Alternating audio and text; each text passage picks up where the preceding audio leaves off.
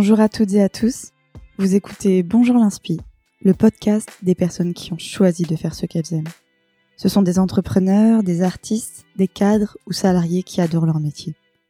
Chaque lundi, je reçois un nouvel invité qui nous raconte son histoire, les étapes de son parcours et ses inspirations. Je lui pose mes questions, puis on discute, sans filtre, autour d'un café. Je suis persuadée que ces rencontres peuvent vous apporter à vous aussi la dose d'inspiration et de motivation dont vous avez besoin. Si vous voulez soutenir le podcast, n'hésitez pas à vous abonner sur votre plateforme préférée et à laisser un avis 5 étoiles. Vous pouvez aussi suivre les coulisses du podcast sur le compte Instagram bonjour du bas podcast. Merci beaucoup et bonne écoute.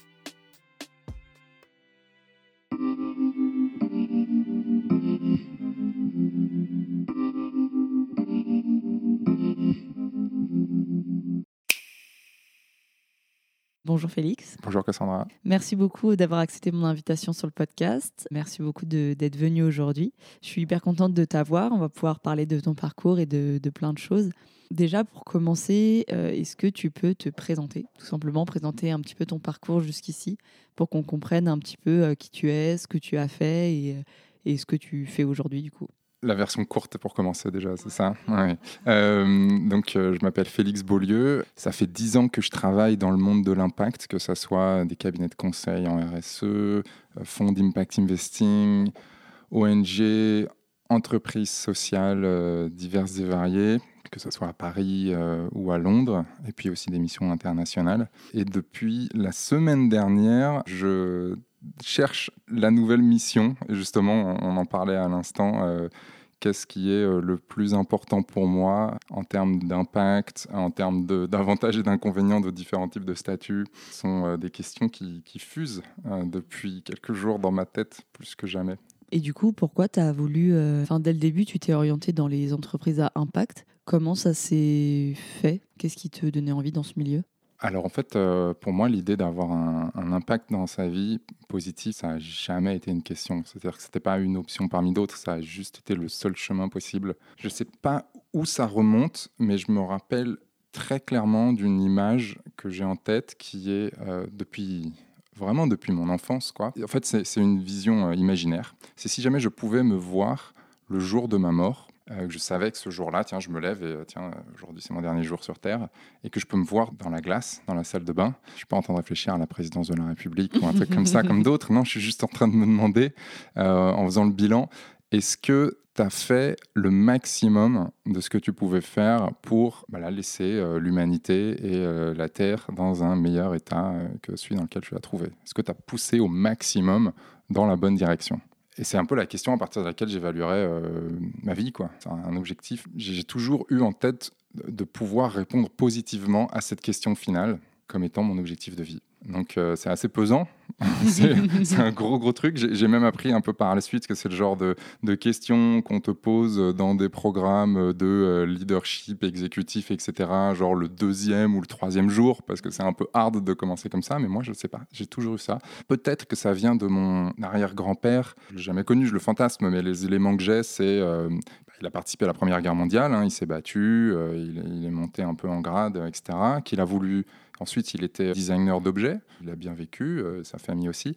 Et puis, pendant, quand la Seconde Guerre mondiale est arrivée, il habitait Paris, il a voulu s'engager euh, dans l'armée. On lui a dit qu'il était trop vieux. Donc, peu de temps après, euh, il a rejoint la résistance, où il a fait diverses missions sur Paris, avant d'être dénoncé euh, par euh, des, bons Français, des, certainement on les appellerait des patriotes aujourd'hui. Et donc il a été euh, attrapé, il a passé sa vie dans un camp de concentration, enfin sa, vie, les, années de vie qui lui restaient justement, et il est mort dans les derniers jours, une semaine avant l'armistice.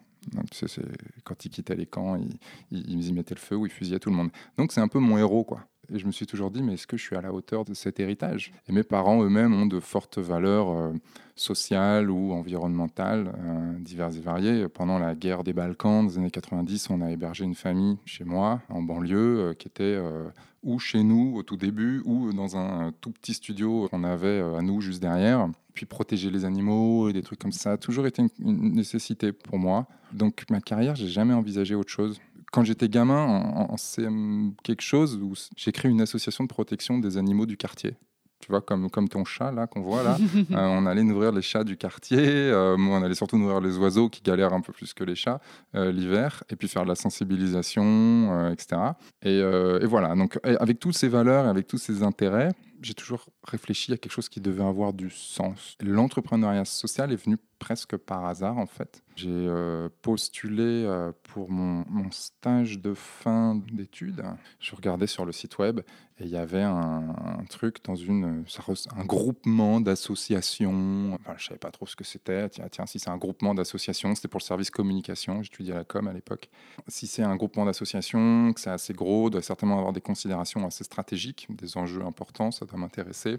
Donc j'ai postulé. Et c'était ça, le WWF et euh, un think tank Terra Nova, je crois. Et en fait, il s'est avéré que cette, euh, ce groupement associatif auquel j'ai postulé au service communication, c'était le groupe SOS. Donc, euh, j'ai mal lire, mal comprendre ce que c'était. Il m'intéressait particulièrement parce que c'était euh, à Belleville et que ma copine de l'époque habitait là-bas. Donc, je me suis dit, ça tombera bien. J'avais voilà, des, critères très personnels. Hein. Et je me suis retrouvé là-dedans, non pas au service communication, en fait. ils m'ont rappelé pour un autre poste où je me suis retrouvé complètement par hasard, en fait, mais euh, stagiaire, chef de cabinet de Jean-Marc Borello, le fondateur du groupe SOS. Et là, euh, j'ai plongé euh, au cœur du réacteur de l'entrepreneuriat social en France, en Europe, donc dans le monde, et un peu par hasard. Et je me suis dit, mais c'est génial, en fait. C'est ce genre de choses que je cherche depuis toujours. Quand tu es arrivé en tant que stagiaire, tu t'identifiais comme le. Enfin, tu disais que tu étais avec le fondateur, tu étais directement avec lui. Tu mmh. disais euh, Ah bah, ok, euh, ouais, ce qu'il a fait, c'est trop cool, euh, je veux faire ça. En fait, bon, le personnage est assez connu. moi, ce que j'en ai vu, c'est que c'était quelqu'un qui était complètement au service des autres, complètement à essayer d'avoir un impact positif directement sur les bénéficiaires de sa structure, en inspirant d'autres personnes à monter leur propre structure, en transformant les politiques publiques, enfin voilà, à plein de niveaux. Quoi. Mais à côté de ça, c'était pas quelqu'un qui s'oubliait ou qui était juste dans une espèce de don naïf euh, sur la transformation du monde. C'est quelqu'un euh, qui a un énorme ego, je veux dire de, la taille du massif des Alpes. Euh, c'est quelqu'un qui, qui sait se faire plaisir dans la vie et qui a réussi à canaliser sa satisfaction et son ego au service des autres. Il a réussi à canaliser cette espèce d'énergie euh, qu'on pourrait euh, voilà, parfois identifier comme négative de euh, je veux faire mieux que les autres, je veux les battre, je veux être le meilleur, je veux être excellent, etc. Je et mes équipes, hein, parce qu'il y avait déjà des milliers de personnes à l'époque au groupe SOS. Et ce qu'on va faire, ça va être de tirer les choses dans le bon sens. Donc c'est cette espèce de super exigence, d'absence d'humilité dans certains côtés, et en réalité une espèce une véritable générosité. Et ça, je me suis dit, mais c'est génial comme modèle en fait, parce que là, on reprend des choses qui me plaisent dans le monde du business. J'ai toujours été très intéressé par le business aussi, euh, ayant lu pas mal de bouquins d'entrepreneurs américains ou anglais ou français. Même quand j'étais à l'école primaire, je suivais les cours de bourse de mes entreprises préférées tu vois, Nintendo, Sony, euh, Disney, je connaissais euh, leur cours de bourse au jour le jour. Je comprenais les logiques euh, d'entreprise de ces boîtes, leur logique marketing, de domination, etc. Je et de, de, produits aussi, évidemment, qui sont géniaux et que que j'ai bien aimé. Donc je comprenais le monde du business suffisamment. Le monde des ONG, euh, voilà, j'avais fait du recrutement donateur dans ONG, j'avais été bénévole, euh, j'avais lu plein de choses aussi. Et là, je, voyais le mélange des deux comme je l'avais jamais vu avant. Et puis euh, puissance 1000, quoi, parce que la vitesse à laquelle les choses avancent. Si tu veux, quand j'ai commencé mon stage là-bas, on était 3200. Quand je l'ai terminé, six mois plus tard, on était 4000. C'est à peu près à cette vitesse que là, ils sont 18 000 aujourd'hui. 9 ans plus tard. Donc, euh, Du coup, ils font, enfin, c'est quoi exactement le groupe SOS Ils font quoi? Ils font beaucoup de choses. Donc, ils sont 18 000 maintenant, principalement en France. Ils sont présents sur euh, quasiment tous les secteurs d'activité que tu puisses imaginer, c'est-à-dire, bon, évidemment, le médico-social, euh, du commerce euh, équitable, des entreprises d'insertion. Tu vas avoir, je ne sais pas si je l'ai dit, du BTP. Ils, ont des médias aussi, des magazines, radio. Ils ont des incubateurs. Ils ont des entreprises sur le recyclage, sur l'environnement. Ils ont de l'éducation. Le groupe a évolué, c'est ça que je voulais dire. Son principal client a été principalement l'État et les pouvoirs publics territoriaux et les administrations centrales. grande majorité de leur chiffre d'affaires se fait toujours sous une forme ou sous une autre, d'un point de vue juridique, une forme de délégation de services publics. Tu vois, une privatisation des services publics, mais opérée par le groupe SOS, qui est plus efficace, plus innovant que d'autres, mhm. et puis qui, euh, du coup, réinjecte la totalité du profit au service de l'intérêt général. Donc, bien meilleur que d'autres là-dedans. Et ils ont une branche enfin une branche, ils ont plein de branches, parce que c'est une espèce d'énorme holding, quoi, hein, un groupe à la japonaise ou à la coréenne, tu sais, où tu as un truc en haut, et puis dessous, il y a, y a 50 ou il y a 100 boîtes, marques, et ils en ont qui sont sur des marchés euh, beaucoup plus commerciaux, et qui sont venus dans, un, dans une seconde vague, progressivement, et qui euh, commencent à décoller vraiment euh, et à prendre de plus en plus d'ampleur dans les dix dernières années. Quoi.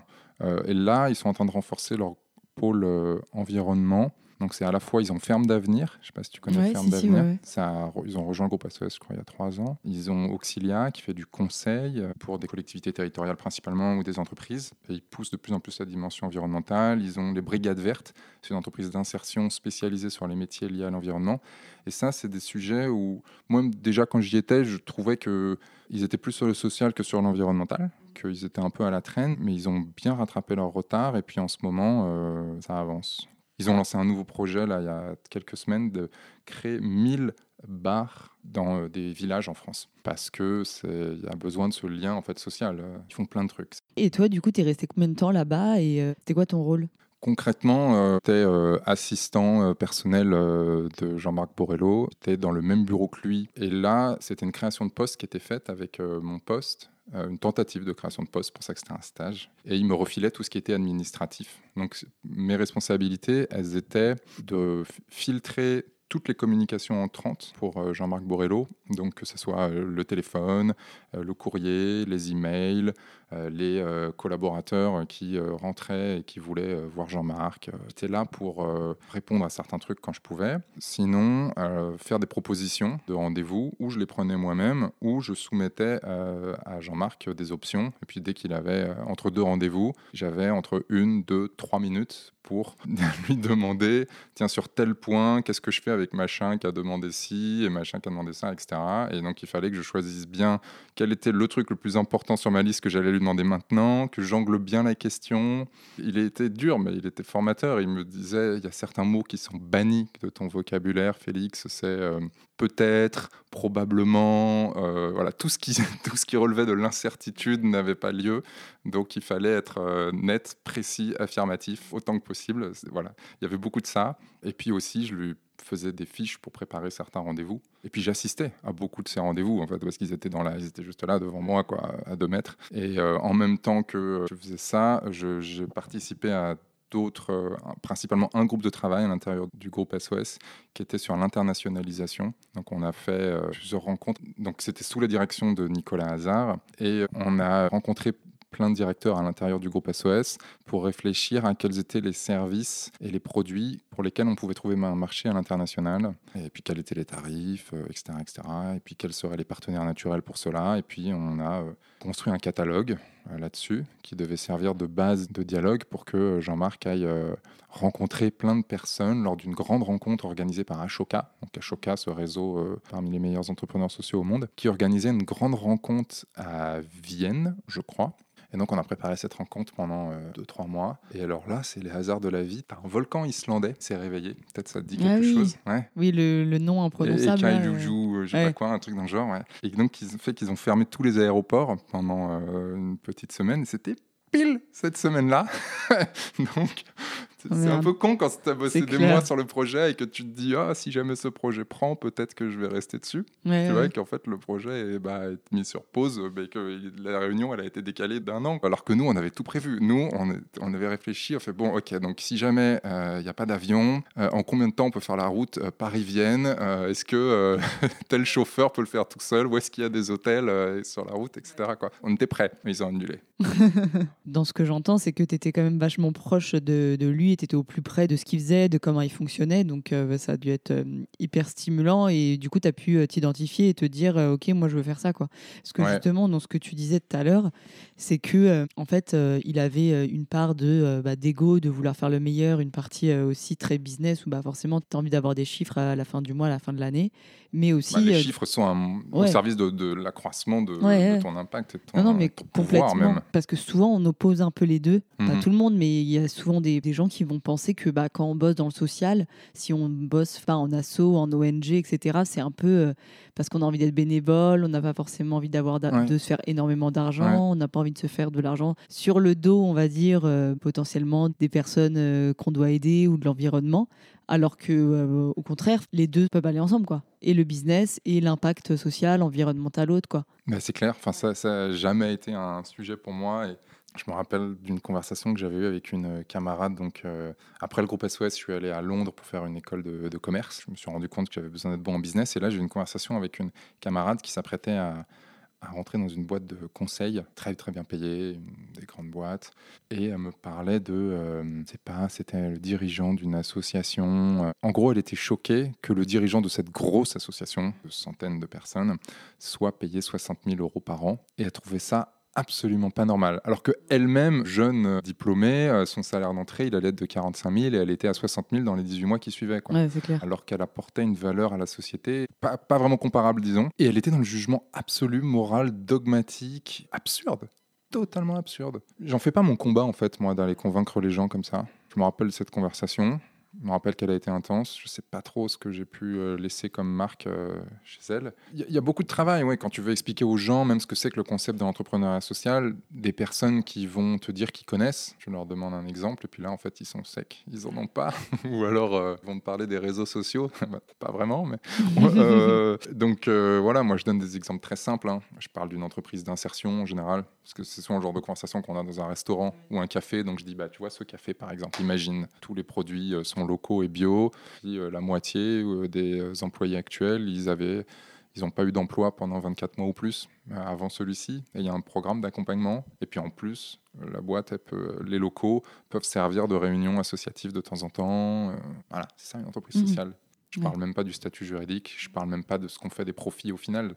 C'est encore un autre critère. on, peut, on, peut, aller dans ce niveau de détail, mais il y en a plein des modèles en fait et on en est encore au stade où il faut les expliquer. Ouais non non c'est sûr et puis de comprendre que euh, en fait on a le droit d'être payé et bien payé quand on travaille dans ce genre de structure ce qui est totalement normal. Tu es inconvaincu et moi aussi mais je veux dire il y a, y a, pas mal de monde qui se pose la question quoi. C'est pour ça que je t'en c'était pour ça que ben, En fait euh, il y a toujours la question des salaires hein, qui sont moins élevés dans euh, l'ESS disons les entreprises sociales aussi ils sont moins élevés alors on dit moins autour de un quart moins élevé en moyenne je pense que c'est tout simplement plus par difficulté des business models que par euh, des espèces de valeurs morales que les personnes s'imposeraient elles-mêmes, hein, principalement ça. Parce que les entreprises sociales sont encore jeunes et que peut-être que les business models sont pas encore, euh, enfin, n'ont pas forcément trouvé le business model adapté. Ou... Il y en a un paquet qui sont jeunes, puis il y en a aussi surtout qui sont spécialisés sur des marchés sur lesquels il n'y a pas tant d'argent que ça. C'est le, recyclage, c'est pas rentable en soi par exemple. Euh, l'insertion, à moins de bénéficier d'aides de l'État qui sont plutôt à la baisse, ou d'en faire une stratégie de, de différenciation par la communication, ce que pratiquement personne ne fait, bah, c'est juste rajouter des charges en fait. C'est plus ambitieux, c'est il y, y, a moins d'argent, tout simplement. Après, ça évolue dans le bon sens. Ce qui est intéressant, c'est plus d'imaginer une entreprise sociale qui soit diversifiée qui a atteint une certaine taille, qui ait des activités qui lui rapportent plus que d'autres. Et c'est une entreprise qui puisse arbitrer en son sein, selon les projets, selon les années, selon les moments, entre euh, mettre le curseur euh, sur euh, la rentabilité pour le réinvestissement, pour les salaires, etc., ou sur apporter un programme supplémentaire à ses bénéficiaires, même s'il n'est pas rentable en lui-même. Ce qui est intéressant, c'est des boîtes qui ont la capacité de faire ces arbitrages en interne. Le groupe SOS est clairement de cette taille-là. Et ce, qui serait intéressant, ce serait d'imaginer d'autres entreprises sociales moyennes et grandes qui soient également diversifiées. C'est là qu'elles n'auraient plus de problème là-dessus. Ouais. Et, euh, et, donc, du coup, ce que tu disais, c'est qu'après, tu es parti à Londres euh, pour faire une école de commerce et te professionnaliser un petit peu dans, tout ce qui était business-commerce. Et après, tu as fait quoi, du coup? Tu as direct cofondé Make Sense la branche UK du Make Sense ou... Oui, alors euh, en tant que, que, bénévole, pas touché d'argent pour ça. En fait, je suis allé à Londres pour faire un an de business parce que bah, ma révélation que j'ai eue au groupe SOS, c'est que ce monde-là est génial, mais c'est pas avec mes études en gestion des médias et euh, stratégie de communication que je vais vraiment pouvoir faire ce que j'aurais envie de faire dans ce monde-là. Donc, j'ai besoin d'être formé en business. Et puis, j'avais aussi envie d'être parfaitement bilingue. Donc ça s'est assez, euh, euh, naturellement imposé. Surtout qu'on était en 2010, donc changer de secteur et changer de pays en même temps, c'était pas évident. C'était plus sûr de faire un master. C'est ce que j'ai fait. Et ensuite, on a essayé avec une amie de créer dès le début Dès que je suis arrivé là-bas, euh, j'ai rencontré quelqu'un, on a essayé de créer une association qui aurait aidé des ONG et des entreprises sociales, un peu en mode conseil, du conseil étudiant gratuit. Et puis, euh, on a perdu une énergie folle euh, dans l'administratif inintéressant de créer une association au sein d'une université. voilà, donc ça nous a un peu découragés. Donc on s'est dit qu'on avait des choses plus importantes à faire que cette bataille-là, après avoir fait une mission. Et quand ensuite j'ai recroisé euh, par hasard la route de Christian Vanizette. J'étais toujours étudiant, c'était trois mois avant de terminer, je crois.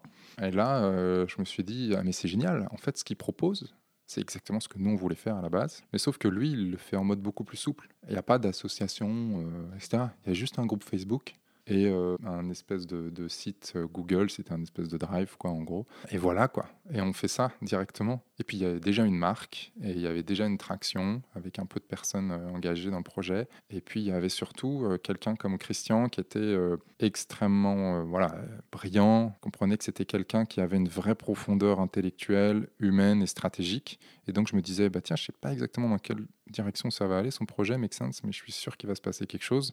En investissant mon temps à lancer Make Sense à Londres, je sais que ça va pas être un feu de paille, qu'il va y avoir quelque chose de plus gros qui va se créer à côté et que ça va être pérennisé. Donc c'est ça qui m'a donné envie d'organiser les premiers euh, hold-up, donc les ateliers de créativité euh, là-bas, avec euh, très très vite, 3, 4, 5 personnes. On était un petit groupe, on s'est retrouvés soudés, on est devenus amis et on a fait ça pendant 3-4 ans. quoi.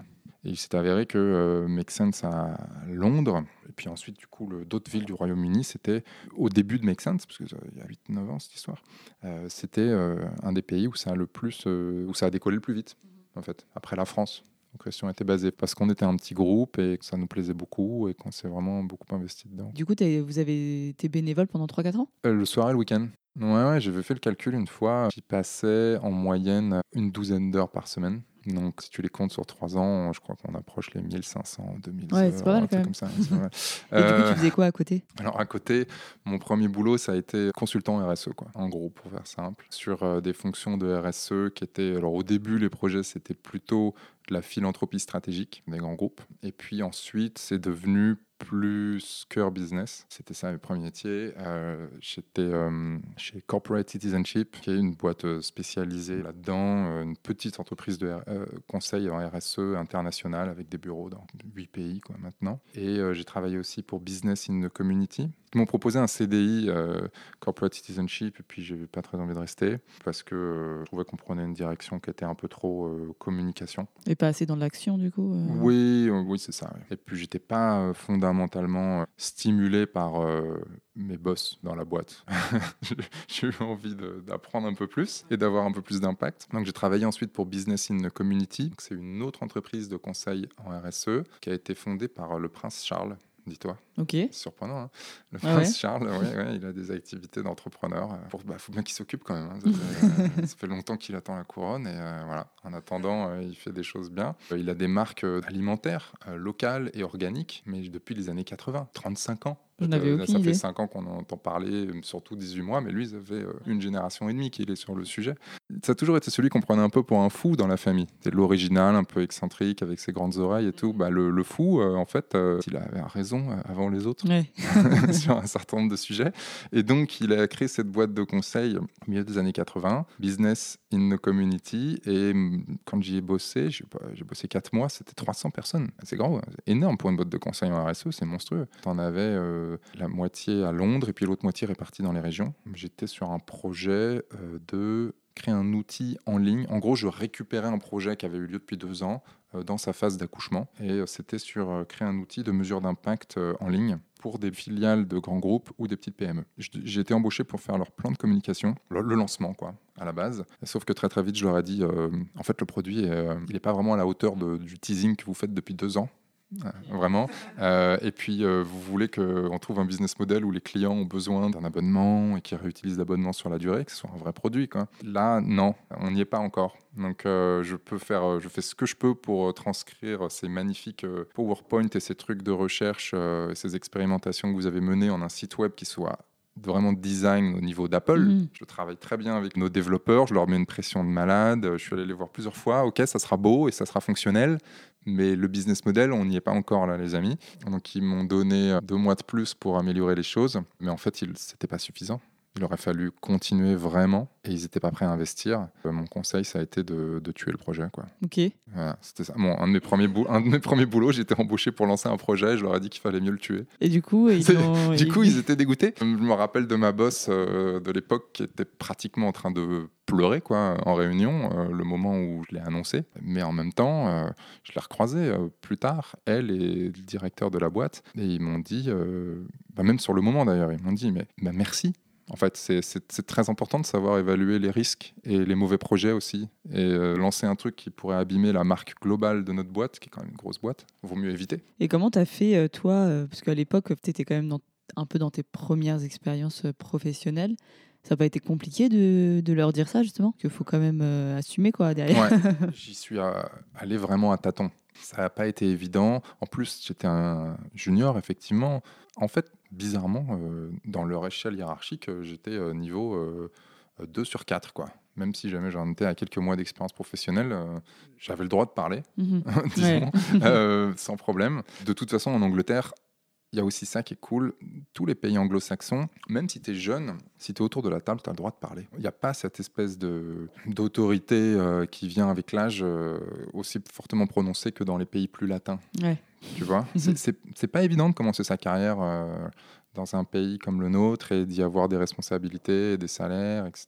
C'est plus souple dans ce pays-là. On te. Voilà, tu es là autour de la table, bah, si tu es là, tu as le droit de parler.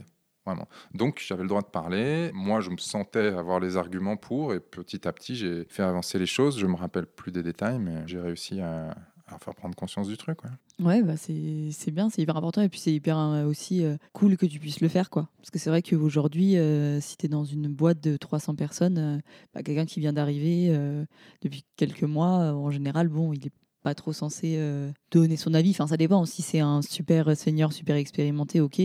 Mais sinon, en général, bon, bah, tu es là autour de la table, mais t'écoutes les autres, quoi. Il faut aussi reconnaître que mes boss n'étaient pas euh, des automates euh, formatés par euh, 30 ans de, système, euh. de grande entreprise. Quoi. Donc euh, j'y suis allé doucement, vraiment. J'ai fait avancer petit à petit les choses. J'ai préparé le terrain séparément, en parlant avec les gens plusieurs fois, euh, au fur et à mesure, euh, séparément. Et puis ensuite, quand tout le monde était autour de la table, j'ai pu aller plus loin, et puis j'ai pu avancer des chiffres et des données, et des faits, etc. Donc euh, j'ai un peu préparé le terrain, mais aussi, il faut dire qu'ils étaient suffisamment réceptifs. Voilà, c'était pas des idiots. Bah ouais, faut que ça vienne des deux côtés aussi, quoi. Parce que s'ils sont pas réceptifs, euh, t'as beau euh, même donner tous les meilleurs arguments, ça, ça ira pas trop loin, quoi. Et du coup, après ça, t'es rentré en France ou Non, là, c'était trois ans après. Après, j'ai travaillé pour un cabinet, un fonds d'impact investing, où je leur ai fait une recherche euh, sur euh, le marché. J'identifiais des boîtes euh, pour eux. C'est un espèce de pré-due diligence, comme on dit. Et en même temps, j'essayais de faire une espèce de recherche pour voir quelles étaient les principales variables qui pouvaient prévoir le succès ou l'échec d'une entreprise sociale. Donc, pendant trois mois, j'ai juste fait trois mois avec eux, j'ai lu des centaines de rapports financiers. C'était assez extraordinaire, moi, qu'on n'avait jamais fait de ma vie. Tu vois bah là, j'en ai, regardé, mais vraiment dans le détail, plein, plein, plein. Et je récupérais les données, je les mettais dans un tableau, et ensuite je m'amusais à.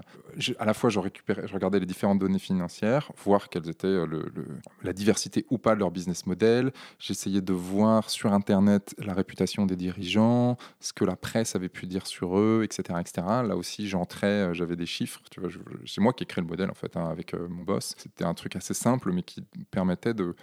À la fin, on avait euh, des dizaines de boîtes quoi, qui ont été analysées dans relative profondeur. Puis on essayait de voir s'il y avait des patterns qui se dégageaient, des, des- des tendances, des choses qui revenaient. C'était assez intéressant et inattendu en fait. Et du coup, comment t'as fait? Parce que si tu disais que tu connaissais rien, Ah ben j'ai beaucoup bossé. hein.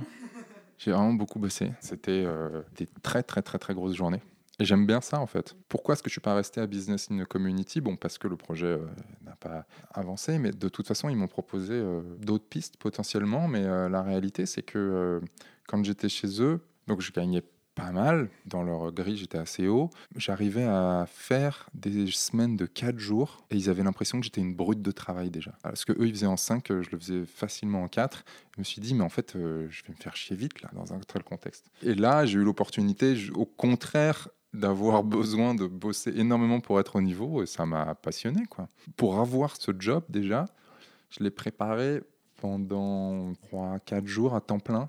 J'ai lu plein de rapports sur le sujet, euh, vraiment j'ai bien bien préparé le truc et ensuite c'était le même niveau d'intensité pendant 3 mois. C'est important pour toi de justement que ce soit intense comme ça de beaucoup travailler, d'avoir vraiment on va dire un travail intellectuel, euh, de faire des grosses journées, d'avoir, de sentir vraiment que tu travailles, que tu es occupé, que tu fais des trucs Je crois que les pires moments que j'ai jamais eu au travail, c'était quand je vendais euh, des vélos au BHV en été, bah, juste avant d'aller en Angleterre pour me faire de l'argent. Les journées où il y avait personne, où il y avait rien à faire. Et puis tu es là, et puis tu n'as pas le droit de t'asseoir. On ne sait jamais si un client rentre. Tu n'as pas le droit d'ouvrir un bouquin. On ne sait jamais si un client rentre. Et tu es juste là à rien faire. C'est le pire.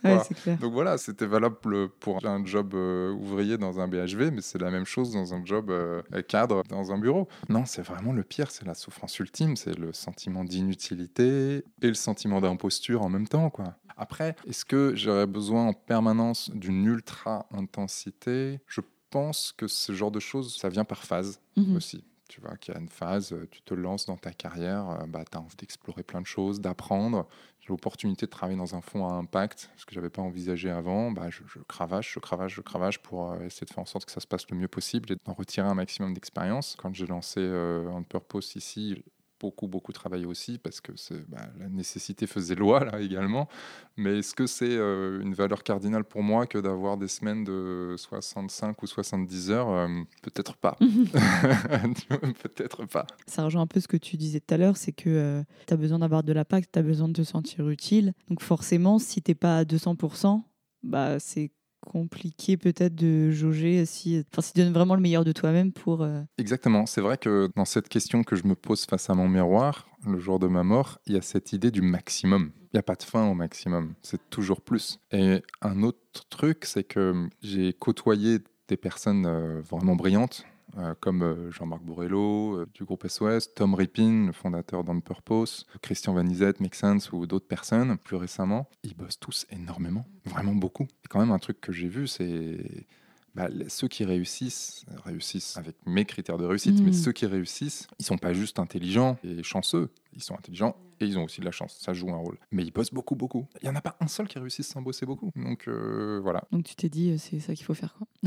Je vais faire comme. ok, et là tu parlais donc du coup de On Purpose quand tu es, euh, es rentré en France. Comment c'est arrivé que tu, pareil, que tu cofondes la branche du coup française, c'est ça, la branche française de On Purpose Comment ça s'est fait? Bah, Alors en fait, j'ai travaillé ensuite, après ce truc dans le fonds d'Impact Investing, j'ai retravaillé pour une autre boîte de RSE, de conseil en RSE, mais en parallèle, donc je, faisais euh, Make Sense le soir et le week-end. On Purpose existait à Londres. Et une des personnes qui était très impliquée dans Make Sense à Londres, c'était Stéphanie Denant, qui suivait le programme euh, associé de, On Purpose euh, à Londres et qui nous a dit hey, ça serait cool, les gars, si jamais on faisait des, des hold-up à l'intérieur de la formation On Purpose. Et donc, on l'a fait une première fois, et puis ensuite, on le faisait tous les six mois pour chaque promo. Donc euh, on était euh, voilà, avec notre casquette euh, Make Sense chez On Purpose. Donc je les ai rencontrés comme ça. Et du coup, juste, est-ce que tu peux expliquer ce que c'est les hold-up de Make Sense pour les gens qui vont écouter Oui, pour faire très simple, c'est réunir entre 6 et 20 personnes dans une salle pendant une heure et demie, deux heures, deux heures et demie, trois heures pour réfléchir à des solutions à proposer à un entrepreneur social qui rencontre un challenge précis. Donc on va travailler avec un entrepreneur social euh, ou entrepreneur associatif hein, ou même à l'intérieur d'un grand groupe pour un intrapreneur social. On rencontre un entrepreneur social et puis on lui demande euh, c'est quoi tes problèmes en ce moment euh, d'un point de vue marketing, d'un point de vue animation de ta communauté, d'un point de vue partenariat sur ton site web, ton business model, est-ce que tu as besoin d'y réfléchir Et puis comme un peu comme une boîte de conseils on discute et puis on essaye d'isoler un problème spécifique sur lequel il aurait besoin d'apport de regard extérieur particulièrement créatif, pas, juste analytique, quoi, mais, euh, mais plus créatif. Et puis ensuite, on va euh, préparer un peu euh, une session. L'entrepreneur doit être présent, et puis on passe deux heures ensemble à faire ce brainstorming.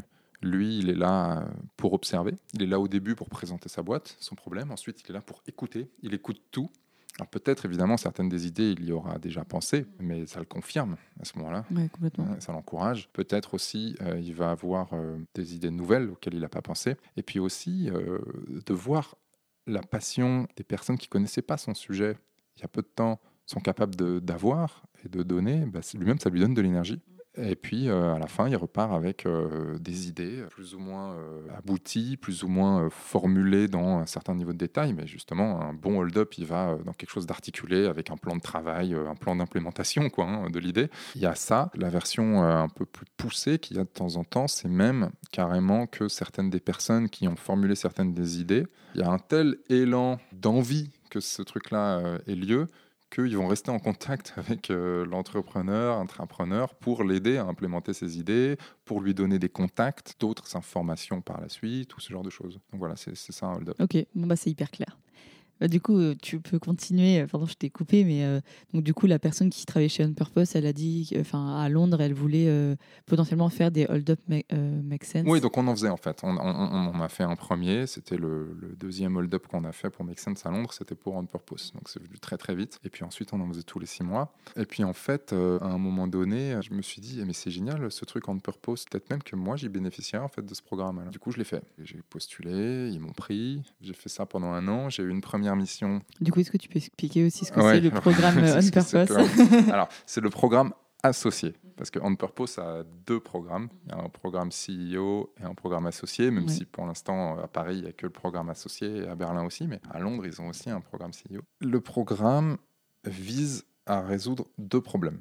Le premier problème, c'est celui de jeunes professionnels brillants qui ont entre 3 ans et 15 ans d'expérience professionnelle et qui ont besoin de beaucoup plus de sens et d'impact euh, dans leur vie et aussi de développement euh, professionnel. Et le deuxième problème, c'est celui de structure impact, alors que ce soit des associations, des entreprises sociales, des ONG, départements spécifiques de grands groupes, voire même du parapublic, qui ont besoin de recruter de façon efficace, sécurisée et pas chère des super profils. Euh, voilà, on propose répond à ces deux problèmes-là. Alors l'offre, c'est pour quelqu'un qui va faire le programme, euh, c'est euh, un an à temps plein rémunéré, 24 000 euros avec les primes, c'est pas grand-chose, c'est même pas la moitié de ce qu'il gagne avant, mais c'est quand même payé, donc on ne paye rien, on est payé. Et on a deux missions assez stratégiques dans deux boîtes différentes de six mois chacune, et une formation tous les vendredis après-midi toute l'année, plus du mentoring, plus du coaching exécutif et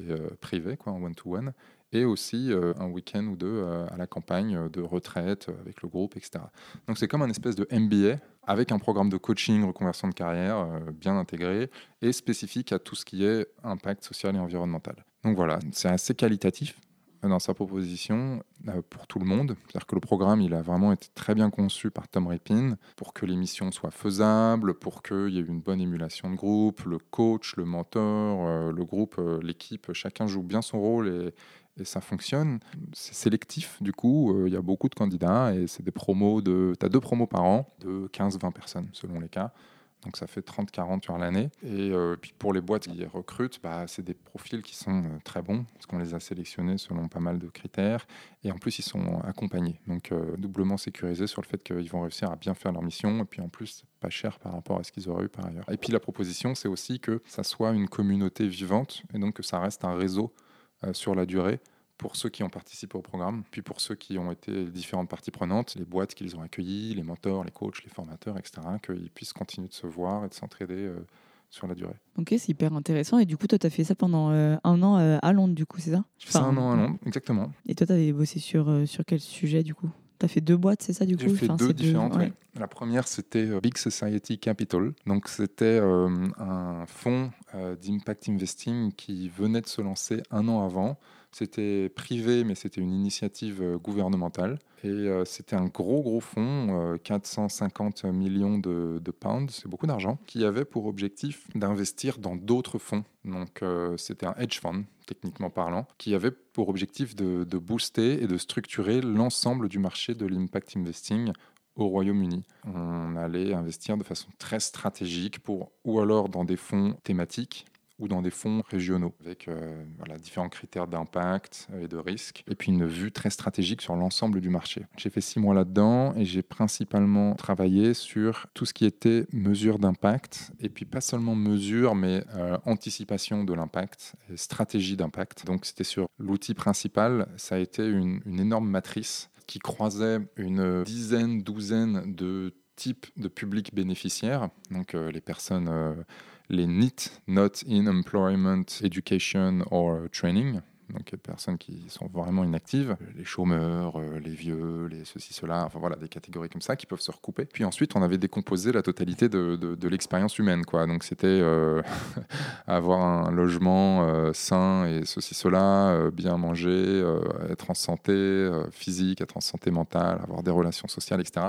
Et on avait vu, ok, alors sur, tiens, voilà, là c'est là les problèmes que telle population va rencontrer, quels pourraient être des objectifs d'amélioration sur ces choses-là, comment est-ce qu'on pourrait et quels pourraient être des indicateurs de mesure. Et c'était une matrice comme ça très complète et avec 3-4 niveaux de profondeur sur chaque case. Vous pouvez aller chercher de plus en plus loin. Donc c'était euh, un exercice euh, intellectuel euh, assez costaud mais vraiment passionnante parce qu'on essayait vraiment de décomposer euh, tout, quoi, de, tout mesurer. C'était euh, un projet qui avait pour objectif un double objectif. Le premier, c'était d'aider à additionner ensuite les indicateurs et les résultats d'impact de différents fonds qui vont pas faire exactement la même chose, mais comment est-ce qu'on peut les faire rentrer dans la même case, que ça ait un sens et en même temps qu'ils aient la flexibilité de mesurer leur impact tel qu'ils le font maintenant. Donc euh, voilà, c'était assez opérationnel pour Big Society Capital. Et le deuxième, c'était d'offrir un espèce d'outil de dialogue entre plein de parties prenantes différentes, et notamment des nouveaux fonds qui commençaient à s'intéresser à l'impact social et environnemental, mais qui pour l'instant n'y connaissaient rien. Donc cet outil avait aussi une vertu pédagogique de leur montrer, bah, attendez, voilà, vous voulez viser quel type de public, quels pourraient être les trucs qui vous intéressent, bah, voyez, c'est à ça que ça peut ressembler, voilà ce qu'il y a dedans, etc. Voici les exemples, voici les meilleurs rapports sur le sujet, tout ça, tout ça. Donc six mois là-dessus, ça c'était ma première mission. Ma deuxième mission, c'était chez Gravity Light, euh, qui était un projet à l'intérieur d'un studio de design de produits. Faut imaginer. Donc, c'est des gens qui. Voilà, c'est difficile d'imaginer une culture d'entreprise qui soit plus lointaine entre celle de mon premier placement et celle de mon deuxième placement. Ça n'avait, mais vraiment rien à voir. Dans un cas, tu as des gars qui se passent leur journée sur du Excel et, ou alors des éléments juridiques. Et dans l'autre cas, c'est des gars qui sont sur euh, du plastique, euh, du bois, du papier, euh, toute la journée. Alors bien sûr, ils les designent sur des logiciels de modélisation, mais, euh, mais sinon, ils sont dans l'atelier euh, la, moitié de la journée. Et donc, Gravity, ils avaient inventé une lampe qui fonctionnait sans batterie, sans solaire, sans rien, etc. C'était une lampe qui fonctionnait à la gravité. Donc là, tu vas faire un drôle de tête comme tout le monde. voilà. Qu'est-ce que c'est que cette histoire? Donc il faut imaginer un espèce de petit boîtier que tu accroches à 2 mètres de haut. Tu fais passer une espèce de corde avec des crans, quoi, enfin un truc très particulier euh, à l'intérieur de ce truc-là. Et puis tu vas, la, tu vas la tirer pour que tout sorte presque d'un côté de, du boîtier. Et tu vas accrocher un gros poids, un sac euh, vide qu'on fournissait avec, et dans lequel euh, il fallait mettre environ 12 kilos et puis ce, sac, il redescend au fur et à mesure, euh, selon les réglages, en 10, 15 ou 25 euh, minutes. Et en redescendant très doucement, le câble, avec ses petits crans, va faire tourner un mécanisme à l'intérieur euh, du boîtier qui va générer une infiniment petite quantité d'électricité et qui va pouvoir alimenter des ampoules LED ou même une radio.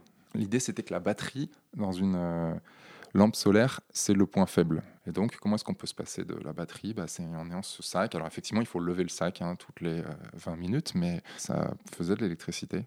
Voilà, c'était ça le projet. c'est complètement improbable. improbable. Ils ont eu l'idée parce que euh, c'est une ONG qui les a approchés, en gros, pour leur dire est-ce que vous pouvez imaginer une meilleure lampe solaire? Et donc, ils n'ont pas réussi à imaginer une meilleure lampe solaire, ils ont imaginé une lampe complètement différente. Bah, ça a marché ce truc enfin, Ça a marché pendant un moment, mais en fait, non, ça n'a pas véritablement. Parce que la technologie était par essence trop limitée. Les marges de ce qu'on peut faire avec cette énergie kinétique et en fait transformée en électricité, c'est trop faible. Et à côté de ça, le solaire a fait des bonds de géants, à la fois sur les panneaux et sur les batteries. Et donc, euh, ça, la proposition de valeur a jamais été assez forte. Mais le projet a quand même euh, existé pendant 4 ans en tout. Ils ont monté une ligne de production en Afrique. Enfin, moi, quand j'y étais, euh, il y avait 450 euh, 000 dollars qui ont été levés euh, en crowdfunding. J'imagine, oui, quand même. Donc on a financé, on l'a on l'a testé. Moi, quand j'y étais, on l'a testé le produit dans 26 pays différents, sans remonter plein de data. Et juste, du coup, voilà, c'est je constatais que en fait, les gens trouvent que ça fait pas assez de lumière et que le sac est un peu lourd quand même. Ensuite, je suis pas resté notamment pour ça. Voilà, il leur a fallu un peu de temps pour arriver à ces conclusions, mais c'était quand même très intéressant. Bah ouais, en tout cas, c'est marrant parce que c'est complètement, justement, comme tu disais, décalé par rapport à ce que tu avais fait avant. Quoi. Et euh, du coup, quand tu es ressorti de ces deux expériences de euh, Unpurpose, tu t'es dit. Euh, enfin, de toute façon, tu bossais déjà dans l'impact, on va dire, parce que tu étais déjà dans la RSE, etc. Et tu avais déjà fait beaucoup de missions. Et là, tu t'es dit, je veux continuer là-dedans. Et... En fait, ce que je me suis dit, c'est que de ces deux missions, celle qui m'avait largement le plus plu, c'était la deuxième, parce que c'était entrepreneurial, parce que mes collègues, c'était des designers quoi, au quotidien, et que moi, je m'occupais de, de tout le reste, et que c'était cette énergie-là qui m'avait plus plu. Et en fait, à ce de ma vie, j'étais en train de me dire, mais euh, qu'est-ce que je veux faire? Est-ce que j'avais, ça faisait 2-3 ans que j'essayais de concilier deux choses dans ma tête. La première, c'était mon envie de découvrir le monde, de voyager, et mais la deuxième, c'était mon envie d'avoir un vrai impact maximum je disais tout à l'heure, le plus poussé possible, le plus construit, etc. Et un jour, j'ai fait, j'étais à trois semaines, trois, quatre semaines de terminer chez Gravity Light, et j'étais dans un parc à Londres, il faisait beau, et là, euh, je suis retourné sur le dos, euh, en train de regarder le soleil avec ma, ma copine, et j'ai un espèce de flash. Et je me dis, mais en fait, je vais séparer ces deux trucs-là, ces deux besoins que je n'arrive pas à concilier, en fait. Et je vais me concentrer sur celui de, de construire, sur celui d'avoir un vrai impact. C'est plus important pour moi que le voyage, et le voyage, pour être toujours le faire plus tard. Euh, les continents se déplacent pas si vite, ils sont toujours là demain. Je me suis dit ça. Et deux heures plus tard, j'ai eu un autre flash. Là, je me suis dit, mais en fait, on a un marché en France de l'entrepreneuriat social qui est en train de monter énormément, qui commence à se structurer. J'ai bien vu quand j'étais au groupe SOS qu'il y avait des besoins, qui sont des besoins de recrutement de professionnels de grande qualité. Ils étaient sur ce discours-là. Et à côté de ça, plein de gens vont avoir envie de plus de sens dans leur carrière. Donc, on va avoir besoin d'un purpose en France. En fait, on a besoin d'un purpose en France maintenant. Et je suis la meilleure personne pour le lancer, en fait. Je connais parfaitement un purpose de l'intérieur. Je fais trois ans que je suis en contact avec lui et je connais le SS en France. Euh, suffisamment bien euh, avec euh, le groupe SOS et puis même maintenant, mais tous les gens que j'ai rencontrés via Make Sense les trois années d'avant. Voilà, quand je passais à Paris, je rencontrais plein de gens là, à Berlin et tout, donc je me suis dit. Mais... Et en plus, tu étais passé par le programme, quoi, du coup. Euh. Donc je connaissais le programme, c'était très très simple. Pour moi, je savais exactement à quoi ressemblait le truc. Donc j'ai eu cette espèce de flash. Je les ai appelés et je leur ai dit bah, pourquoi est-ce qu'on ferait pas ça et ils m'ont dit ah bah oui pourquoi pas euh. il y a juste euh, une personne qui euh, nous fait une étude depuis six mois pour savoir dans quelle ville ça serait plus intéressant de répliquer en purpose et justement Paris était dans le top 2 donc écoute ça tombe bien. Et est-ce que ça te dirait de bosser avec elle? Donc j'ai dit pourquoi pas. Trois semaines plus tard j'étais rentré à Paris pour lancer le projet. Ils l'envisageaient de leur côté vu qu'ils faisaient l'étude? Ils l'envisageaient mais ils me l'avaient pas dit. Donc heureusement que tu en as parlé quoi, parce que peut-être que tu aurais jamais enfin on sait pas mais ah ils seraient pas venus me chercher hein. parce qu'ils avaient déjà potentiellement peut-être cela dit mais euh, Donc comme quoi, parfois, faut y aller. Quoi. Je ne sais pas si jamais ils y seraient allés, parce qu'ils avaient consulté des avocats en France qui leur avaient dit votre modèle là de deux contrats euh, temporaires dans des boîtes qui existent et tout, c'est un peu interdit en France d'avoir des CDD euh, comme ça. Donc, en gros, les avocats, ils avaient obtenu en pro bono des conseils d'un très grand cabinet euh, d'avocats international qui leur avait dit euh, vous pouvez pas y aller en France. La loi n'autorise pas la réplication de votre modèle. Et moi je leur ai dit mais vous devriez remercier vos avocats. Ils ont fait leur travail d'avocat, ils ont analysé les risques et tout, mais maintenant vous êtes des entrepreneurs donc euh, il faut les prendre ces risques parce que mmh. moi je vous dis ça va très bien se passer en fait. Qu'il y a la loi, il y a l'esprit de la loi et puis il y a la façon dont elle est appliquée pragmatiquement par la totalité des entreprises en France. donc il n'y a aucun problème avec les CDD. On peut justifier de plein de façons les choses. Et rien que cette idée-là il a fallu l'imposer au début. Donc je ne sais pas s'il s'y serait vraiment allé. C'est impossible de le savoir, mais il y avait euh, un gros blocage sur ce point-là. Il y avait un gros blocage à cause de ce problème. Ouais, et, puis le fondateur d'On Purpose, étant quelqu'un de très carré, ancien manager de chez McKinsey, etc. C'est pas un risk taker. Oui, donc en soi, peut-être qu'aussi il n'avait pas trop la vision de comment ça se passait en France et que si les avocats lui disent non, euh, il, il les écoute quoi. Exactement, c'est ce genre de personne. Ouais. Parce qu'il me paraît un peu, enfin, plus ou moins logique, quoi, euh, si tu as un peu peur euh, de, des répercussions. Quoi. Je connais beaucoup d'entrepreneurs qui auraient plutôt dit aux avocats démerdez-vous pour me trouver une solution. bricoler un truc et ça sera pas tout blanc, ça sera gris clair, euh, gris un peu foncé, mais ça, m'ira très bien. C'est ça hein, pour moi le genre d'attitude qu'il faut avoir, mais je pense que ça aurait fini par venir, mais je sais pas combien de temps ça aurait pris. Quoi. Et du coup, vous, vous avez fait ça euh, à deux, c'est ça? Alors au début, j'étais tout seul parce que Anne, elle avait un, faisait ça en fait quelques heures par semaine, quoi, depuis chez elle elle travaillait pour une grande boîte américaine dans le conseil, en IT, euh, etc. Mais dès le début, il a été clair que euh, ce serait elle qui euh, accompagnerait avec moi le, lancement du projet. mais elle a pu se libérer et être à temps plein que au bout de huit mois. Donc les huit premiers mois, j'étais seul à temps plein et seul sur le terrain. Et elle, elle était disponible le soir, le week-end, au milieu de la journée, mais au téléphone. Quoi. Donc ça a été dix mois de préparation. Elle venait pour des rendez-vous à Paris quand elle pouvait. Puis on a lancé la première promo en février 2015, qui s'est vraiment montée à la dernière seconde. quoi. C'est-à-dire que sur les huit boîtes, il y en a quatre qui ont dit oui dans la toute dernière semaine, sachant que ça faisait huit mois qu'on les tannait et qu'on avait déjà repoussé la deadline. Ça aurait pu, jusqu'à la dernière seconde, ça a failli ne pas se lancer, ce truc-là. Les boîtes, elles, étaient un peu réfractaires au début, elles ne voulaient pas trop... Euh, bah, il y en a beaucoup qui nous ont dit, bah, vous ne prenez pas le modèle, ça c'est sûr. Ça rentre dans aucune case, ce modèle. Euh, en plus, on est sur un. À la limite, ça se rapproche un peu d'un cabinet de chasseurs de tête. C'est pas vraiment ça en réalité, mais c'est comme ça que les gens le percevaient, ce qui n'est pas du tout la culture française. C'est très peu développé comme marché ici par rapport à, d'autres pays. Et puis voilà, euh, quand tu te lances, ce qu'on te dit classiquement, c'est euh, Ah ouais, non, ça a l'air génial, mais revenez me voir plus tard. C'est-à-dire démerdez-vous, quoi. Démerdez-vous pour l'instant. Et si jamais vous êtes assez bon pour y arriver, on reviendra. Peut-être qu'on bossera ensemble plus tard. La jeunesse, j'avais 29-30 ans quand on a lancé, c'était pas un problème. Hein. Il n'y a pas de problème de ce côté-là. Non, mais c'était plus sur le fait qu'on n'existait pas. Personne ne connaissait. Donc, euh, ouais, donc faut faire ses preuves avant de.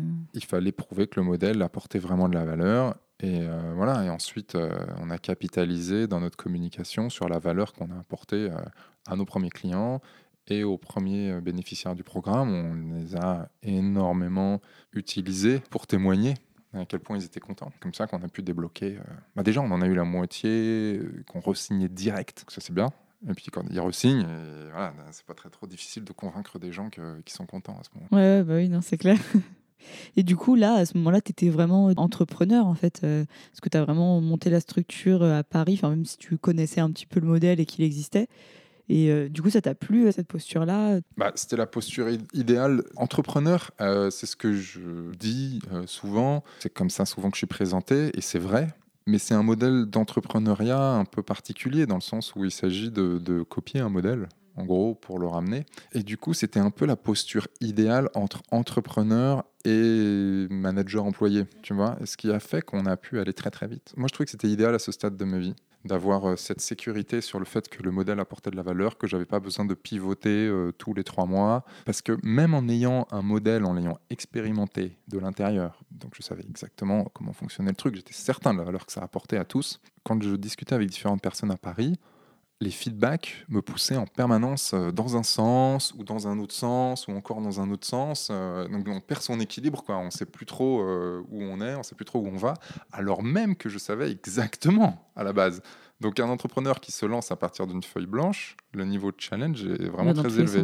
Moi, je pense que ce que j'ai vécu, c'est un modèle hein, pour les entreprises sociales, dans le sens où il y en a beaucoup qui sont top qui existent dans une géographie particulière, que ce soit dans un pays ou euh, dans une ville ou dans une région, et que d'autres entrepreneurs qui veulent se lancer pourraient aller beaucoup plus vite et de façon plus solide en entrant en contact avec ceux qui font quelque chose très proche de ce qu'ils ont envie de faire et de dire hé les gars, ça vous dit pas que je vous crée euh, une branche euh, là euh, dans telle région de France, vous existez à Lyon, j'ai envie de faire la même chose à Bordeaux ou vous existez à Berlin, je veux faire ça à Paris ou que sais-je. Je réutilise votre site web, alors évidemment je l'adapte mais la marque, tout ça, vous pouvez m'aider, vous pouvez venir témoigner, je peux réutiliser vos témoignages et puis ensuite on peut s'entraider on peut se passer des idées en permanence quoi, sur la durée.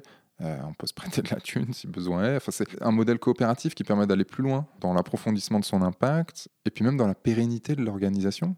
Entre le moment où j'ai commencé à bosser sur un purpose et le moment où j'ai quitté le projet, il s'est écoulé 4 ans et demi. C'est très très peu. Hein. Commencer à bosser sur une boîte et faire son exit en 4 ans et demi, c'est court. Et la boîte tourne très bien.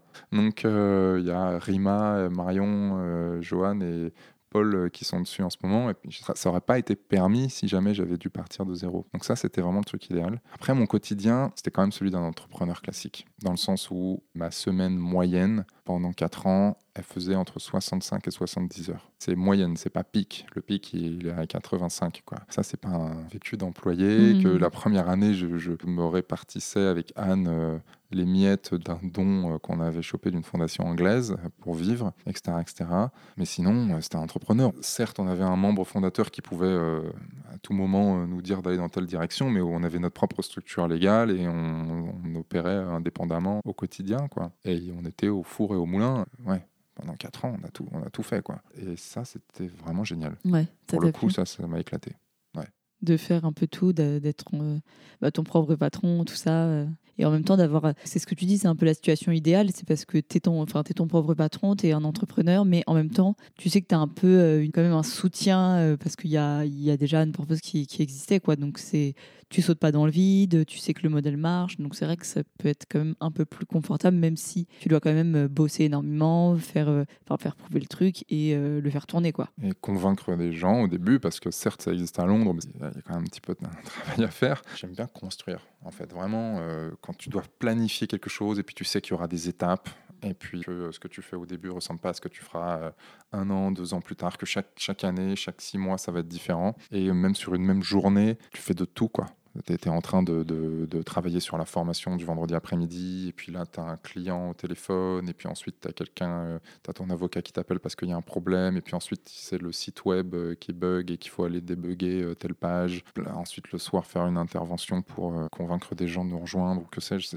Cette diversité, moi, j'ai adoré. Quoi. Ouais, ça te stimule de faire plein de choses. C'est un peu ce que tu disais, de, de sentir que tu es vraiment utile et de faire ton maximum. Là, du coup, de faire un peu plein, plein de choses, ça t'a permis de te rendre compte que sentais que j'étais le meilleur à, ma place, en fait. Je dis pas que j'étais le meilleur dans mon équipe. Anne était bien meilleure que moi sur certaines dimensions, mais en tout cas, sur les rôles qui étaient le mien, ils, ont tourné et j'ai vraiment euh, travaillé mon truc. Je connaissais plus que juste ce que je devais connaître. Et les feedbacks des différentes parties prenantes étaient fantastiques. Les gens étaient très contents d'être avec nous. C'était assez, euh, assez fabuleux tout ça. Tu te sens utile, tu te sens spécifiquement toi en tant qu'individu utile. Oui, c'est important ça aussi pas juste ah, tiens je suis un rouage utile dans une grande mécanique mais non non non moi avec ma personnalité avec euh, mes qualités humaines propres et puis même peut-être mes défauts qui sont le verre de, mes, de mes, qualités quoi. euh, voilà mais ce package complet et imparfait et, tellement humain et ben là euh, en fait il est en train de faire quelque chose d'unique et de valable. C'est dingue comme sentiment bah ouais, non, c'est clair. Au moins, tu te sens vraiment épanoui, reconnu. Je pense que c'est hyper important. C'est un peu bête de dire ça. C'est sûr que ça l'est. Mais je veux dire, je pense qu'il y a plein de gens qui souffrent euh, aujourd'hui de pas forcément être euh, bah, à leur place et euh, de pas forcément être reconnus à leur juste valeur et de pas forcément. Enfin, voilà, du coup, forcément, t'es pas dans le meilleur des cadres possibles pour avancer, quoi. Et pour travailler comme il faut. C'est compliqué. Ah, bah pour vivre, hein, tout simplement. Ouais, hein. ouais. C'est pas la meilleure façon de vivre, hein, c'est sûr. Après, il y a des personnes qui se contentent très bien d'un job de 9 à 5, etc. Mais de moins en moins de personnes se satisfont de ça. Ouais. On a besoin de un peu de toi, ce que tu savais déjà dès l'enfance, c'est que les gens ont de plus en plus besoin de se sentir utiles, d'avoir du sens dans ce qu'ils font et bah, de voilà de faire un peu leur maximum enfin pas forcément le maximum mais en tout cas de pouvoir regarder derrière eux et de se dire ok ce que j'ai fait c'est quand même cool quoi oui parce que je crois que il n'y a pas si longtemps on avait des, des, cadres des communautés qui nous confortaient dans le fait qu'on allait dans le bon sens ou pas c'était euh, la religion euh, c'était euh, la famille le cadre villageois etc et à partir du moment où on respectait des valeurs des traditions qui étaient bien définies pour le coup c'était juste et on le savait et, les autres le savaient et on était reconnus pour ça. Déjà, il y avait cette espèce de confort-là. Et tu pouvais, et on te demandait pas d'avoir du sens dans ton travail nécessairement. On te demandait de bien faire un certain travail, quel qu'il soit. Et puis à côté de ça, euh, de, cocher, de, cocher, tout un tas de cases euh, sur, sur d'autres euh, pratiques. Le travail en lui-même a pris de plus en plus de place dans l'existence de, l'humain. On lui a accordé euh, une importance de dingue euh, en termes symboliques, euh, en termes de temps, peut-être pas, mais en termes symboliques, oui. Et à côté de ça, on, l'a mécanisé, on l'a fait, on l'a vidé de son sens. On, est dans des espèces de grands ensembles sur lesquels toute cette partie individu là n'existe plus. Il y a ça déjà, donc ça c'est hop, ça s'est vidé. Et en parallèle, le contexte radicalement mauvais dans lequel s'inscrivent nos activités est indéniable maintenant. Que ça soit sur euh, l'environnemental, euh, la perte de la biodiversité, le réchauffement climatique, il y a une angoisse de dingue et justifiée qui monte de tout le monde. Donc les gens se disent, mais attends, je ne peux pas continuer à, nous emmener dans le mur, en fait. Mm. Je n'ai pas envie d'aller dans le mur. Pas, personne n'a envie d'aller dans le mur. Et puis il y a aussi la dimension sociale où on est dans de tels niveaux euh, d'inégalité, d'injustice dans la répartition du pouvoir et des richesses. On est dans des niveaux quasiment pré-révolutionnaires, en fait. C'est ce que disent Piketty et d'autres chercheurs, où historiquement, quand on avait ce tel niveau d'inégalité, bah, il y avait des révolutions qui ont éclaté peu de temps après. Donc là, on est là-dedans. Donc t'imagines, nos cadres habituels de satisfaction, de valeur, de sens, etc. Euh, n'existent plus. Et à côté de ça, euh, au-delà du cadre, le, fondement, le sol même euh, change et il faut tout réinventer. tu m'étonnes qu'il y a pas mal de gens qui soient en train de chercher quelque chose. Il ne faut pas juste le chercher, il faut le chercher, il faut l'inventer. Ce qui est très difficile, en fait, c'est d'être capable d'envisager l'ampleur de l'échelle des changements qui sont nécessaires au niveau macro, tu vois, sur tout, quoi. Une société différente, économiquement, politiquement, dans ses rapports humains, euh, artistiquement, euh, tout. Et en même temps, juste moi, à mon échelle, qu'est-ce que je peux faire dans ce truc-là qui est en construction? Et on ne sait même pas exactement à quoi ça va ressembler dans un an, dans cinq ans, dans dix ans. C'est la conjonction de ces deux choses-là qui est très dure. Les niveaux, les niveaux d'échelle, le micro, le macro, et puis l'incertitude dans le temps. Et donc, du coup, c'est Enfin, c'est impossible, quoi. c'est impossible d'avoir la réponse parfaite. Après, euh, ça n'empêche pas d'avancer quand même. Ça n'empêche pas de tâtonner, d'apprendre et euh, de faire sincèrement de son mieux sur le moment et de faire sincèrement de son mieux pour faire encore mieux la fois d'après. Donc ça, c'est possible. Et ça, déjà, c'est satisfaisant. Oui, parce que toi, c'est ce que tu me disais tout à l'heure qu'on commence l'interview, mais c'est que toi, tu es un peu dans ce dans ces questions-là maintenant Parce que donc, euh, tu disais que tu avais fait 4 ans et demi dans On Purpose, donc tu as quitté On Purpose et tu as, du coup, déjà, pour, comment ça s'est fait euh, quitter On Purpose et, euh, et re-rejoindre Make Sense, du coup, France Comment ça s'est fait? On Purpose, à un moment, ça tournait très très bien. J'avais tourné au niveau des postes, j'avais récupéré la formation que je faisais pas au début. J'avais donné quasiment toutes les idées que j'avais à donner dans ce cadre-là. Et puis la boîte n'était pas un timing où elle avait envie de lancer de nouvelles choses qui m'intéressaient. Donc je me suis dit que le mieux était d'aller chercher mes, challenges ailleurs. Donc j'ai annoncé ça. Par contre, je leur ai pas dit je pars dans trois mois. Je me je le pars dans un an. Mhm. Donc on a eu un an pour faire euh, recruter euh, les personnes qui allaient euh, prendre en charge. voilà, c'était toute une nouvelle équipe parce que l'autre cofondatrice Anne était partie un an plus tôt. Elise aussi, qui nous accompagnait depuis le début. Donc voilà, c'était la fin d'un cycle. très proprement, j'ai passé la main à une formidable équipe qui, bah, est en charge maintenant. Hein, et comme je te dis, ça tourne toujours très bien. Et je suis allé voir mon ami Christian Vanizette un jour, on déjeunait ensemble, et puis je lui ai dit, tiens, J'aimerais bien voir à quoi ça ressemble euh, l'innovation sociale euh, dans d'autres pays, par curiosité, que j'ai bien creusé euh, Londres, Paris et même Berlin. Mais j'aurais curiosité de voir à quoi ça ressemble ailleurs. Comment est-ce que tu t'y prendrais si tu étais moi pour utiliser ton réseau et faire du conseil indépendant à droite et à gauche? Et il m'a dit mais, viens chez Make Sense. on, a des bureaux un peu partout sur chaque continent. Il y a des trucs à faire. On, va te trouver quelque chose. Et donc bah là aussi, vachement en avance du coup. on a réfléchi à quels pouvaient être les besoins de Make Sense euh, sur l'international auxquels je pouvais répondre. Et puis on a réfléchi à une mission d'un an qui consistait à booster un peu, beaucoup même, certains des pays dans lesquels Make Sense avait des bureaux, parce que donc Make Sense est principalement basé en France, des bénévoles dans une quarantaine de pays. Ils ont des activités pour euh, les citoyens, c'est celle que je te présentais tout à l'heure. Ils en ont aussi pour les entrepreneurs, ils accompagnent des entrepreneurs sociaux.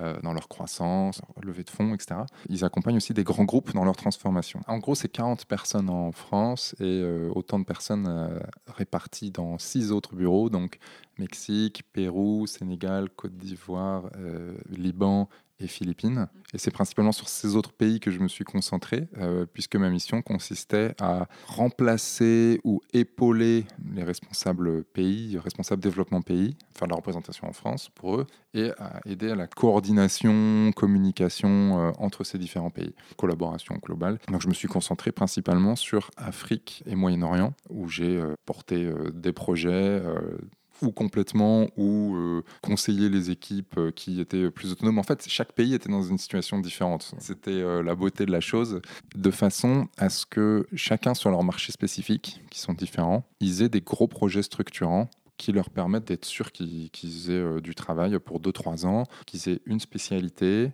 qui s'ancre définitivement dans le paysage et que autour de gros projets structurants, ils puissent construire qui est une des beautés de Make Sense, qui est que c'est un espèce de grand laboratoire d'innovation sociale. Il y a plein, plein, plein de choses. C'est pratiquement impossible de résumer en deux secondes ce que fait Make Sense. Mais malgré tout, quand tu veux construire une entreprise, c'est bien d'avoir un pilier central. Quoi. Euh, un truc bien stable et qui te rapporte bien et où tu sais où ça va. De là, tu peux te diversifier et te faire plaisir. Donc, mon travail a été d'aider les pays à avoir ce, type de projet. Ok, et du coup, tu as pu euh, T'as pu voyager? Parce que tu disais que tu voulais découvrir le monde, donc là, tu as un peu pu... Euh, Alors en fait, le, timing de ça a été vraiment euh, très très très mauvais, euh, dans le sens où je me, je me, suis rendu compte, juste avant de, commencer cette mission, que l'avion, ça pollue beaucoup en fait. Je le savais, hein, mais là, je m'en suis vraiment rendu compte. Et donc, je me suis débrouillé pour voyager le moins possible, opérer au maximum à distance, pour montrer l'exemple, mmh. quoi.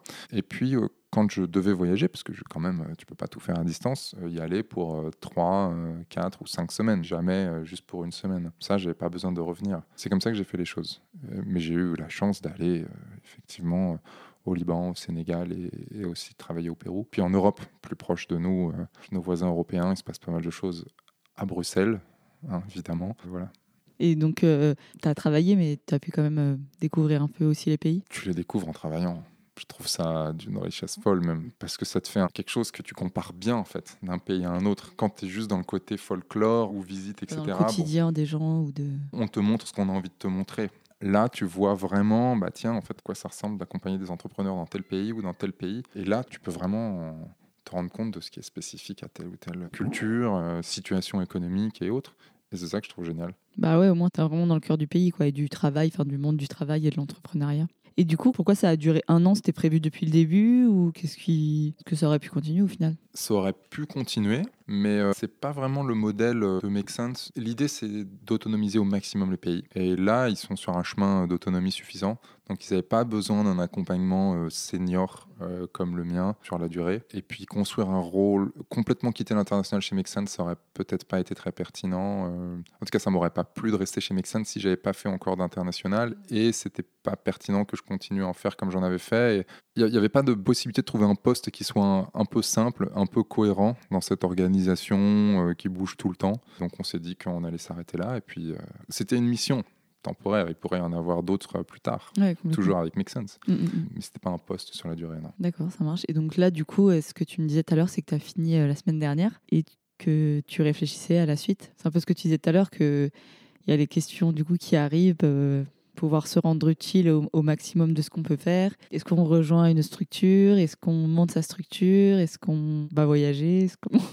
Du coup, voyager maintenant, c'est bah, un peu. On peut toujours voyager, mais. Euh, faire attention à ces déplacements. L'Europe, c'est quand même un continent magnifique. Il y a mm. déjà beaucoup de choses à y faire. Le problème, c'est que ça coûte un peu cher. Mais euh, on peut voyager. C'est juste que partir une semaine euh, euh, sur un autre continent, c'est un peu ridicule comme façon de voyager. Donc la question, c'est quelles sont les questions que je me pose ou ce que je vais faire bah, les, deux, en fait, t'en es où euh, Qu'est-ce que c'est quoi les prochaines étapes euh? Ok, les prochaines étapes, les plus logiques, ce que j'ai commencé à faire déjà, c'est de prendre des cafés, des déjeuners, des, bières ou, autres avec tout un tas de personnes avec lesquelles j'ai pu travailler tout au long de ce parcours que je t'ai décrit et de voir où ils en sont et si jamais on pourrait travailler ensemble, que ça soit pour une semaine, mois ou, indéterminé. Déjà, avoir ce genre de conversation, ça me paraît être la base. Voir ce qui est possible, voir quelles sont les options. En parallèle, explorer la possibilité de créer une boîte. Enfin, c'est pas juste explorer la possibilité, mais c'est concrètement quels sont le type de boîte qui me plairait le plus. Clairement, c'est l'environnemental. C'est vraiment le truc qui, a toujours été important pour moi depuis que je suis gamin. C'est ce que je me dis là depuis, depuis quelques jours. Ça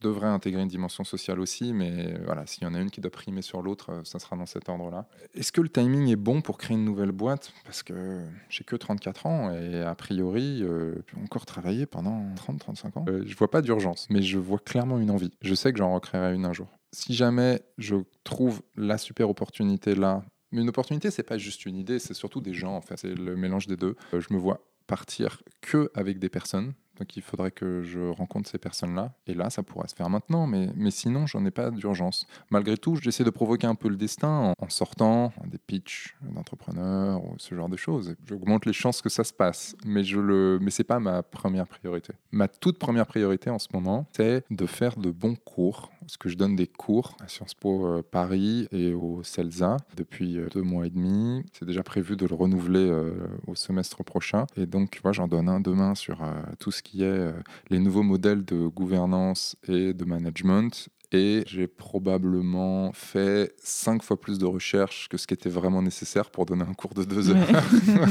Parce que voilà, j'en profite pour me nourrir en fait mhm. intellectuellement. C'est un cours euh, qui balait beaucoup de choses. C'est euh, les entreprises sociales et l'innovation sociale, laboratoire de l'économie de demain. Donc dedans, tu as les entreprises sociales comme étant à la croisée du secteur citoyen, du secteur business, du secteur public, et comme étant là où de nouvelles choses se font qui ensuite peuvent être reprises totalement par un de ces secteurs. C'est à la fois un laboratoire et c'est un pont en même temps. Donc ça permet de couvrir plein, plein, plein de choses. Je fais ça en profondeur. c'est hyper intéressant, autant pour toi que euh, pour euh, bah, du coup les gens pour qui tu donnes euh, des cours. quoi. Enfin, tu as envie d'être pareil, impactant dans ce que tu vas leur livrer, leur apprendre. Exactement. Et je crois que chez certains d'entre eux, ça change des choses déjà. Ouais. Ouais, j'ai bien l'impression. Bah, c'est vrai que c'est hyper intéressant pour eux parce qu'en plus, enfin, c'est pas pour du tout pour critiquer les profs euh, traditionnels, mais toi, tu viens vraiment de ce milieu, donc euh, ils peuvent aussi s'identifier et voir un peu ton parcours, euh, voir tes idées, même si tu fais des recherches et tout ça et que tout ne vient pas de toi, mais je veux dire, tu as un vrai regard sur ça parce que tu fais ça depuis une petite dizaine d'années, quoi, on va dire. C'est vrai que c'est intéressant d'avoir des vrais exemples à partager, aussi bien de, de décisions, de difficultés qu'on doit prendre dans la gestion d'une boîte que de construire une carrière dedans. Moi aussi, j'ai préféré ce genre de prof, en fait. Ouais, bah à l'époque, ils m'ont beaucoup nourri.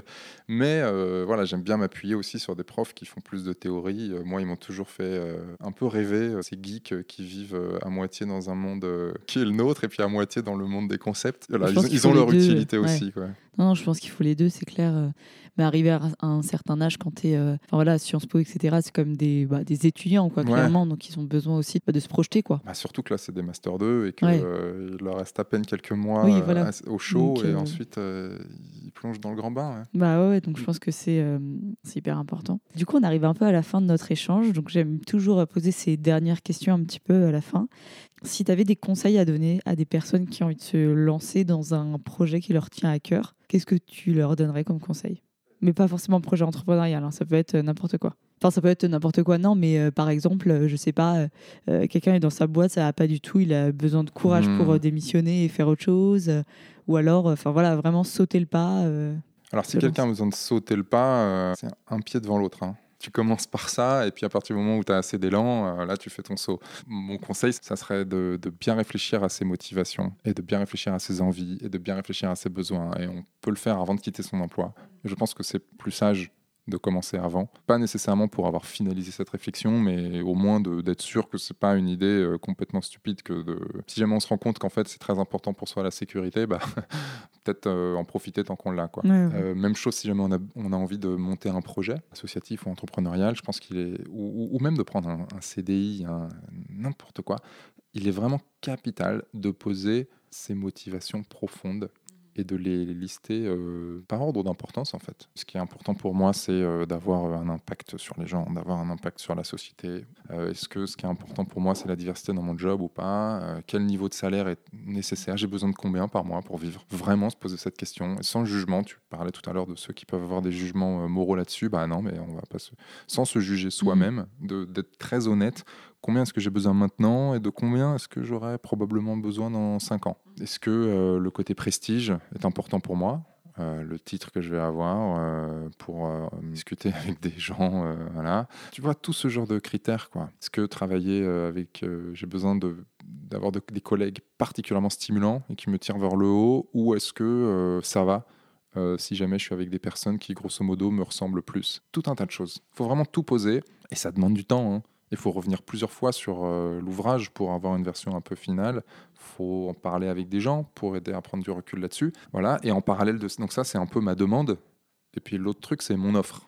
Et moi, qu'est-ce que j'offre en fait? Donc, euh, quelles sont mes forces principales qui peuvent être utiles? Moi, je conseillerais de vraiment avoir une démarche très très analytique. Il y a beaucoup de personnes qui prennent ça euh, sur un prisme émotionnel. Je pense que l'émotionnel, c'est ce qui leur donne la force justement de faire ce saut dont tu parlais tout à l'heure, de prendre ce risque, etc.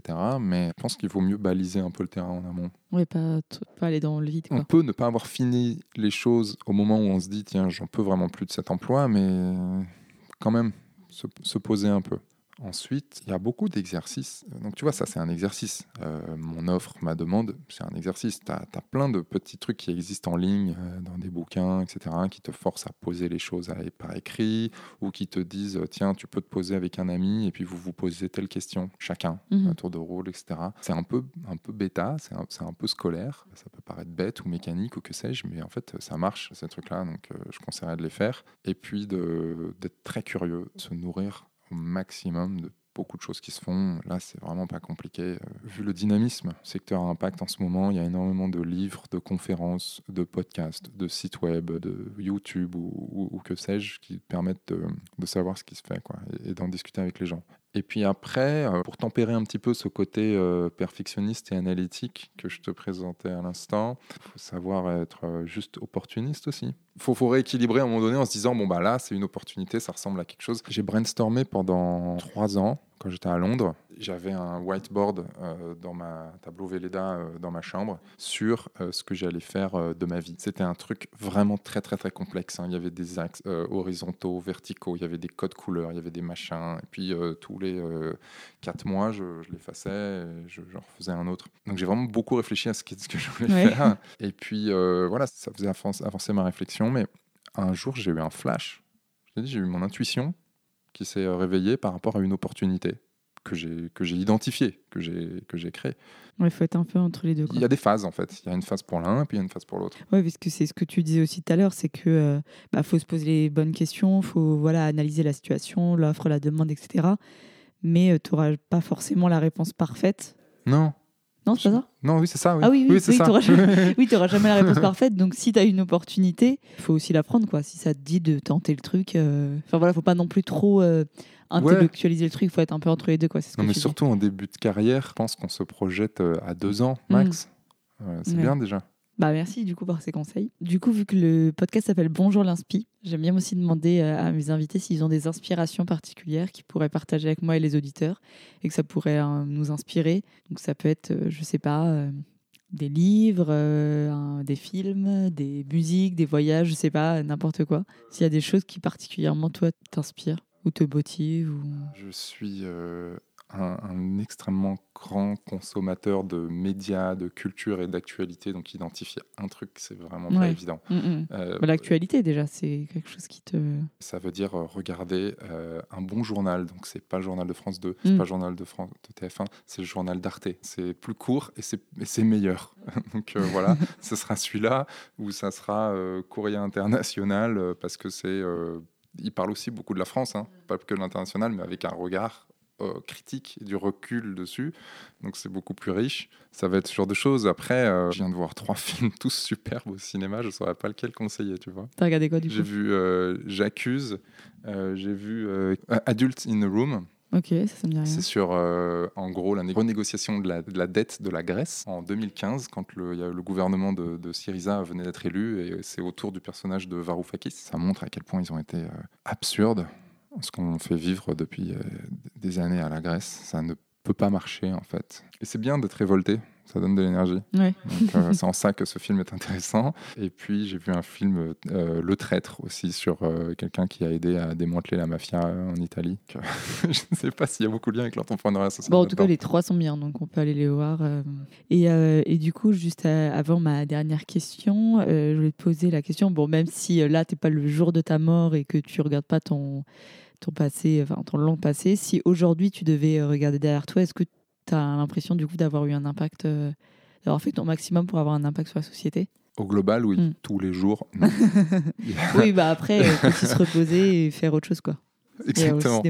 Exactement. Mais au global, euh, j'ai pas de regrets, ouais. Bah super. Et du coup, la dernière question, c'est si les personnes qui vont écouter le podcast ont envie de te contacter ou d'en savoir plus sur toi. Tu es plutôt sur les réseaux sociaux, euh, c'est plutôt, euh, je sais pas, par mail, euh, par LinkedIn. Ouais, LinkedIn. Félix, donc comme Félix le chat, et Beaulieu, P-E-A-U. L-I-E-U. Ok, ça marche. Bah, je mettrai ça en description de l'épisode. Bon, bah, merci beaucoup, Félix, pour ton temps et pour cette, cet échange. Merci, à bientôt. À bientôt. Et bonne continuation. Ouais, bah, à toi et à tous ceux qui nous écoutent aussi. Merci.